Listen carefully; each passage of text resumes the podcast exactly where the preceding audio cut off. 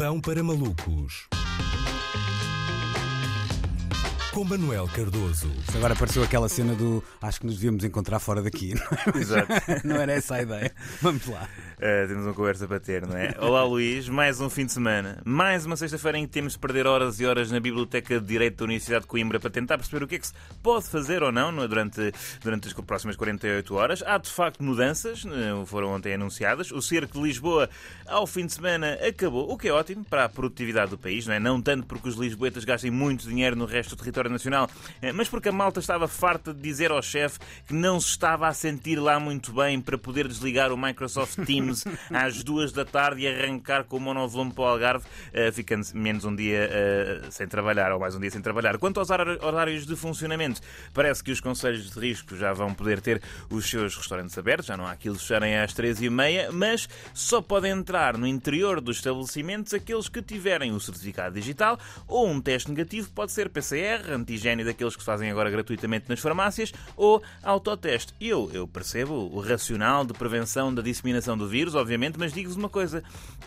não sei quanto a vocês, mas 80% das vezes que eu vou jantar fora é porque não me apetece planear coisas, não é? Normalmente a refeição. Essa é a parte em que não apetece planear. Portanto, isto parece uma empreitada demasiado complexa para papar uma grelhada mista, não é? Não sei se compensa, aliás, o, o prazer de uma grelhada mista. Isto tudo é que eu, uh, uh, eu, É isto que eu temo no pós-pandemia. É o triunfo ideológico dos organizadinhos, não é? Eu raramente planeei ir jantar fora com mais de 43 minutos de antecedência, não é? Quem é que marca uma farmácia antes de marcar um restaurante? Eu, às vezes, marco mesa só em restaurantes que possibilitem reservas pela net porque tenho medo de falar com pessoas ao telefone. Isto é? é? verdade, atenção, isto é verdade. Aliás, grande parte das coisas que o Manuel de Cardoso diz aos microfones desta estação emissora são, são verdade. Mas esta é realmente verdade, já testemunhei marcar, pá, assim, houve aquelas aplicações e tal, às vezes é um restaurante pior, mas pronto, não, pelo menos não tenho que dizer, ah, boa tarde, não sei, tenho medo. Uh, e agora ainda tenho que dar uma pitadela ao farmacêutico da minha rua, não é? Que ainda por cima tem sempre aquela voz de quem está desconfiado de que eu quero fazer uma encomenda de xaropatos para usar como estupefaciente. Tenho,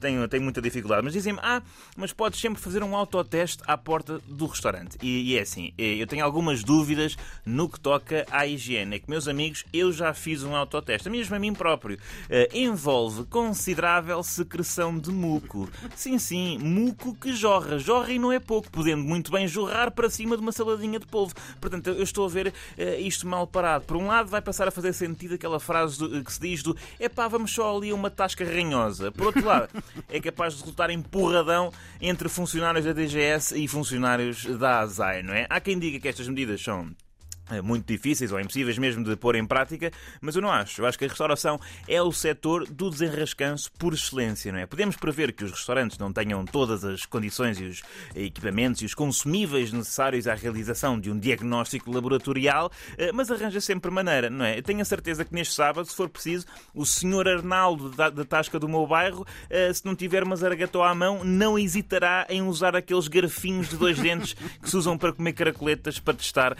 o cliente. Uh, Pode-se argumentar que meter uma uma, uma zaragatoa à, à porta de um restaurante na, no nariz é um compromisso razoável para podermos ir ao restaurante, mas é ligeiramente uh, intrusivo, não é? Temo que mais semana, menos semana, para poder comer um risol ao balcão de um café, tínhamos de enfiar uma sonda nasogástrica, fazer um teste de paternidade, ler em voz alta o nosso diário da adolescência uh, e fazer uma autocolonoscopia. Não sei se estou uh, disposto. Talvez possa estar a dramatizar, é, é bem provável, porque nas planadas este procedimento não é, não é obrigatório, não é? Portanto, se, se, eu, se eu quiser, eu passo. Mas com a sorte que temos, amanhã, lá está, metes aquele sol abrasador de manhã, mas cai um aguaceiro a meio da hora do almoço, não é? E começa a, gera-se a confusão, sendo que os comensais que optaram pela esplanada vão ter de escolher entre ir para a fila da Zargatoa ou comer sardinhas assadas uh, em escabeche de pluviosidade. É? Vai, ser, vai ser complicado. E também não sei se me sinto seguro numa esplanada. Hoje em dia não sei se já me sinto tão seguro numa esplanada, não só por causa do vírus, mas porque esta semana semana,